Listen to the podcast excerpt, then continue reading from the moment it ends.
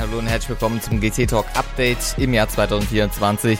Hoffe, ihr seid gut reingekommen. Das mit den neuesten Informationen, mit unter anderem der Starterliste für Rolex 24 in zwei Wochen und mit dem Stress auf dem Nürburgring zwischen NLS und NES. Da gibt es die neuesten Informationen für euch. Das jetzt in den kommenden Minuten hier im GT Talk Update. Hallo und herzlich willkommen hier nochmal an dieser Stelle.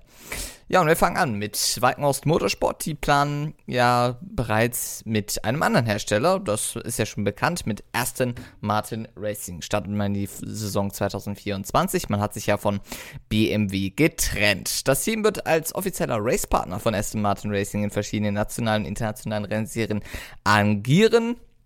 In der Fanatec GT World Challenge Endurance Cup werden drei neue Aston Martin Vantage GT3 eingesetzt. Das Ganze in der Evo-Variante und das darunter auch eines von den dreien Fahrzeuge in der Pro-Kategorie. Ein weiteres Projekt von ihnen ist auch die ADAC GT Masters, die wieder Aufschwung erweckt. Mit 25 Fahrzeuge ist man äh, in die ADAC GT Masters jetzt gewappnet für die Saison 2024 darunter auch Wagenhaus Motorsport. Man wird als Nachwuchsplattform der DTM ja jetzt dazu stoßen, mit dem starken Interesse auch von Nachwuchspiloten dort hineinzuführen.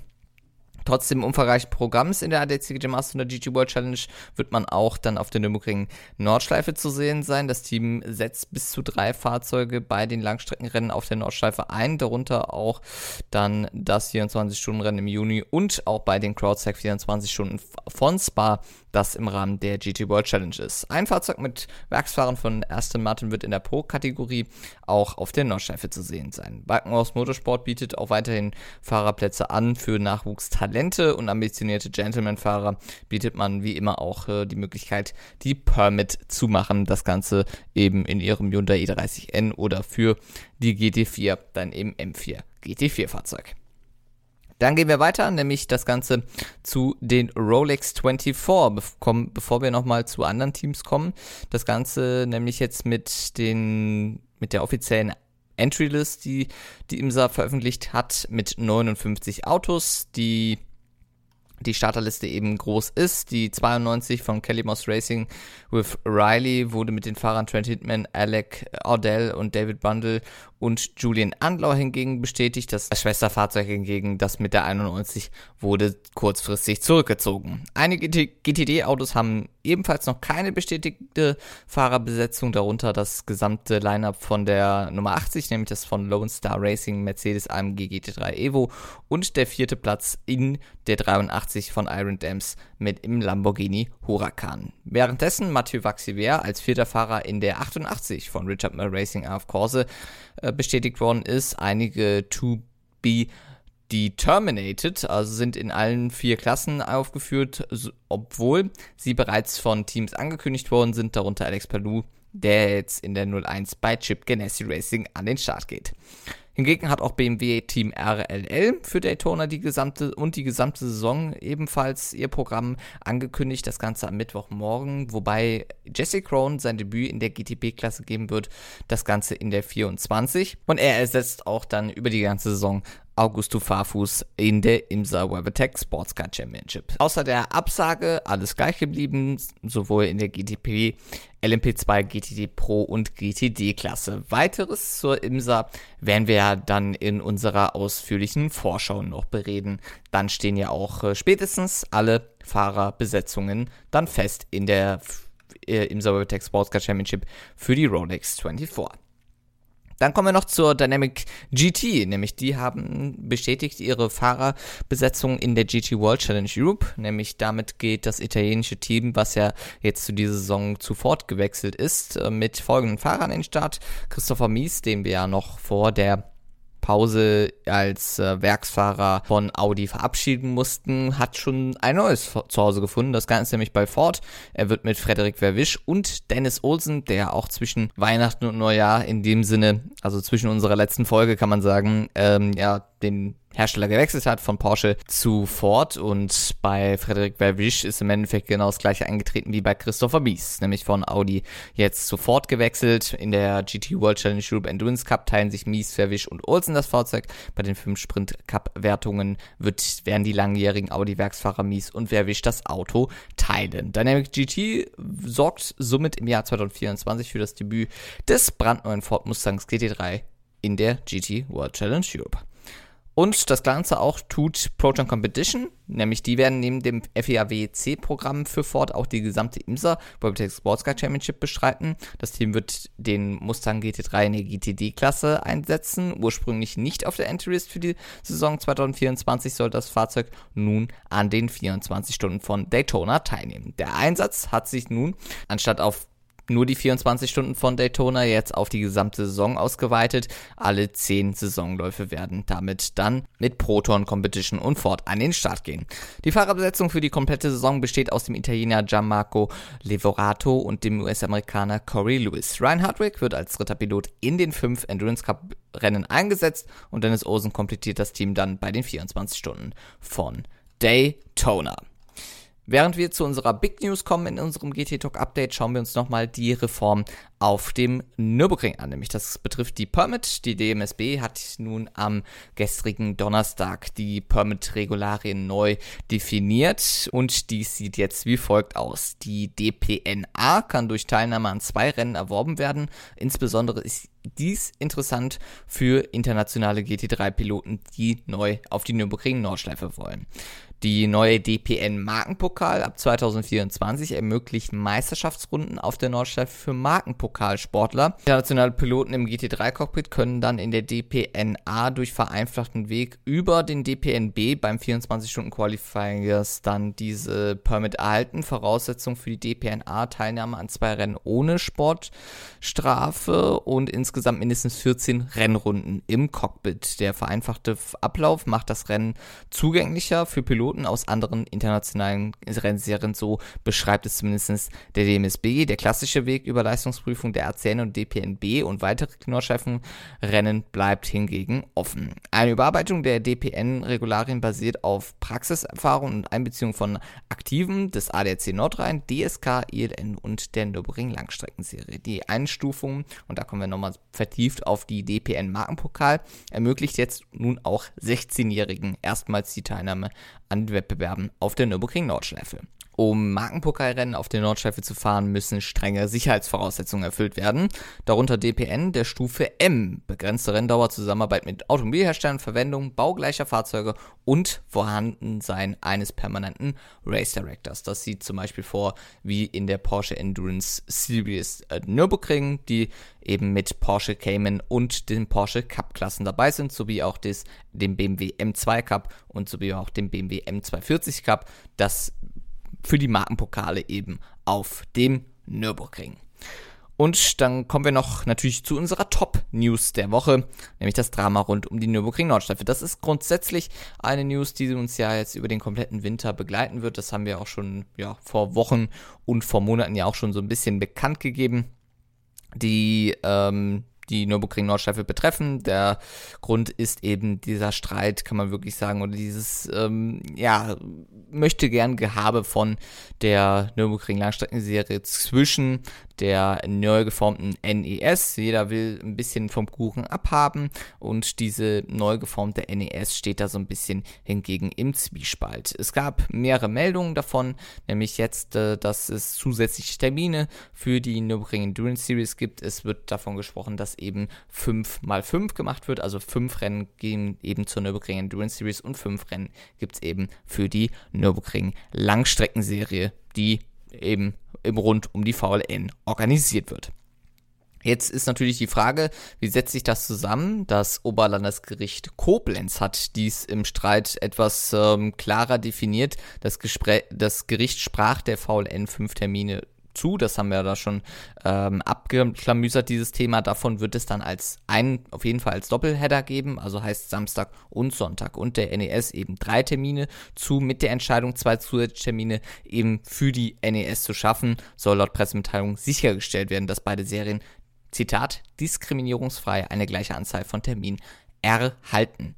Ein weiteres Zitat davon, beide Rennserien haben die Möglichkeit, je vier Samstagsrennen und je ein sogenanntes Doubleheader-Wochenende mit zwei Renntagen zu veranstalten. Der Freitag ist als Trainingstag bei allen Terminen ebenfalls mit berücksichtigt worden. Die Betreibergesellschaft reserviert somit insgesamt 22 Tage auf der Sprintvariante der Grand Prix-Strecke und auf der Nordschleife für die Möglichkeit der Durchführung beider Langstreckenserien. Sollten beide das Kontingent voll ausschöpfen, können sich die Fans auf fünf Tage mehr Langstreckensport in der Grünhölle freuen, hieß es in der Pressemitteilung des Nürburgrings weiter.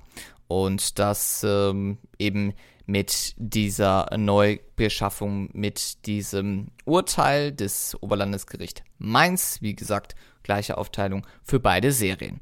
Hingegen gab es in der schon vergangenen Woche, nämlich am Sonntag und eben jetzt in der laufenden Woche Meldungen unter anderem von den Sportwarten, die Organisation dort hinter, beziehungsweise namentlich sind dies, die dort unterschrieben haben, Michael Bär und Bert Pauschinat, die Chief Marshals, die sich dort zu Wort gemeldet haben und einen offenen Brief geschrieben haben, die stellen sich klar zumindest hinter der Nürburgring Langstreckenserie, wobei wir auch natürlich ausgehen müssen und das wurde uns auch durch viele Hintergrund Gespräche unter anderem mit Marshalls bestätigt, die aktuell auf der Nürburgring Nordschleife aktiv sind, dass nicht alle dies so sehen, also viele da auch offener gegenüberstehen und nicht vielleicht auf eine Serie sich dort äh, verpochen oder sich in dem Sinne festsetzen, dass es die Nürburgring Langstreckenserie ist oder nicht. Also da ist man hingegen etwas offener, als zumindest dieses Bild dieses offenen Briefs zeigt. Das sollte aber hingegen jedem klar sein.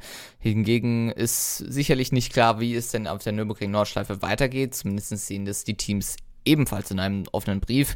Dort äh, geht man auf Bitte, Wünsche und Empfehlungen ein, mit, äh, mit klarer Andeutung an den Streckenbetreiber, nämlich der Eigentümer des Nürburgrings, der russische Oligarch Viktor Charutin, der als Funktion des Eigentümers des Nürburgring auftritt, an Herr Lutz Leif Linden als äh, Generalsekretär des AVD, als Mehrheitsgesellschafter auch der Nürburgring Endurance Series, der neu geschaffenen, an Wolfgang Wagner Sachs in der Funktion als äh, Präsident des DMSB und an weiterhin auch an Dr. Gerd Enser, nämlich in Funktion des Sportpräsident des ADAC und auch an Mike Jäger, der in der Funktion als Geschäftsführer der VLN Sport agiert. Zusammenfassend muss man sagen, dass äh, in dem Sinne klar gesagt worden ist, dass man gemeinsam arbeiten sollte, also die Nürburgring Endurance Series sowie auch die NLS.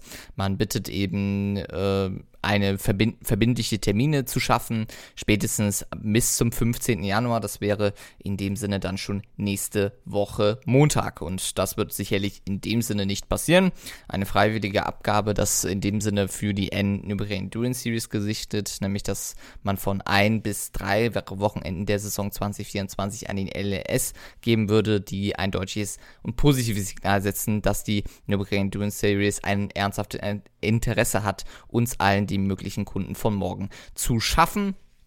Und eine weitere Bitte war hingegen dann auch, ähm, dass man auf Seiten der Nürburgring und des, der Nürburgring Endurance Series auf Praktiken verzichten sollte, die der VLN und der Nürburgring Langstreckenserie wirtschaftlich und auch personell auszubeuten.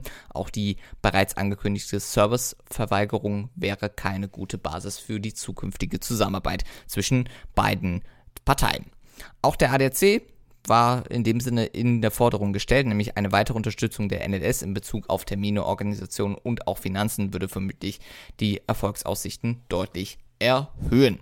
Das waren so die Forderungen der Teams, unter anderem dabei Adrenalin Motorsport, Black Falcon, Car Collection, Pro Sport Racing, QTQ Race Performance, Sorg Rennsport, um mal einige zu nennen. Den ganzen offenen Brief findet ihr unter anderem auf motorsporttotal.com, der hier Partner sind ja auf meinsportpodcast.de. Das findet ihr alles in den Shownotes dann zu finden.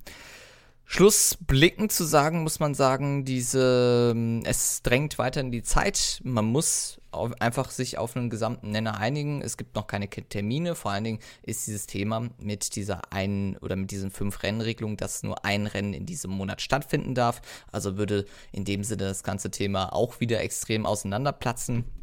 Wenn es so passieren sollte.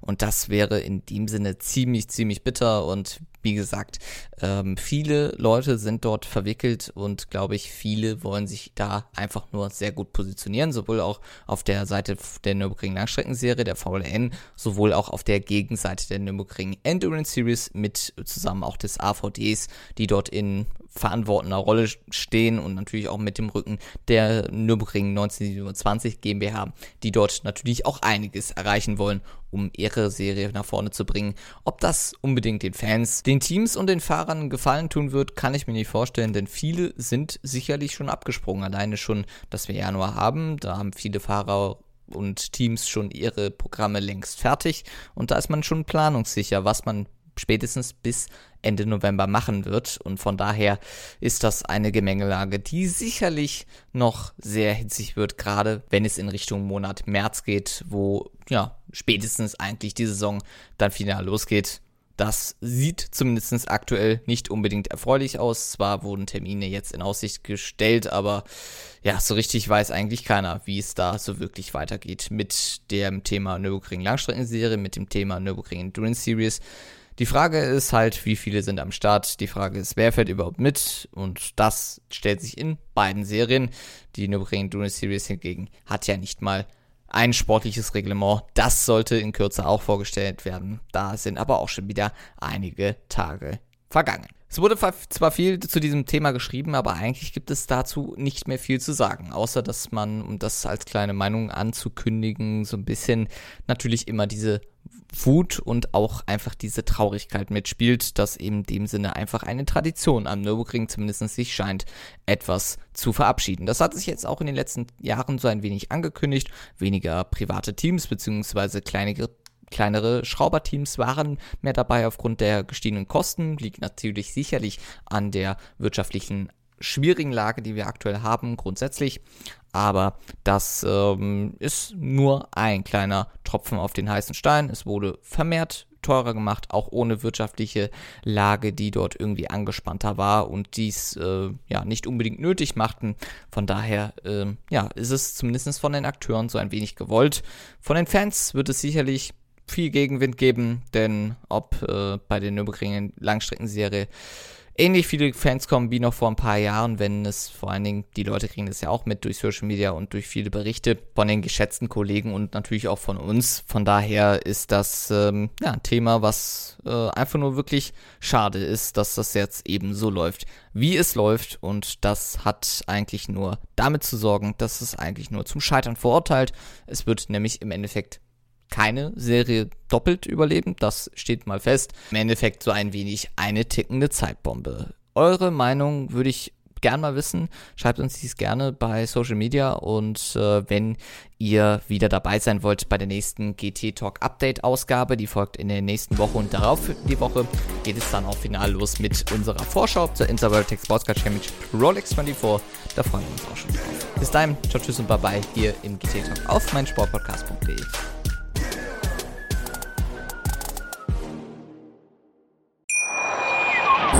Schatz, ich bin neu verliebt. Was?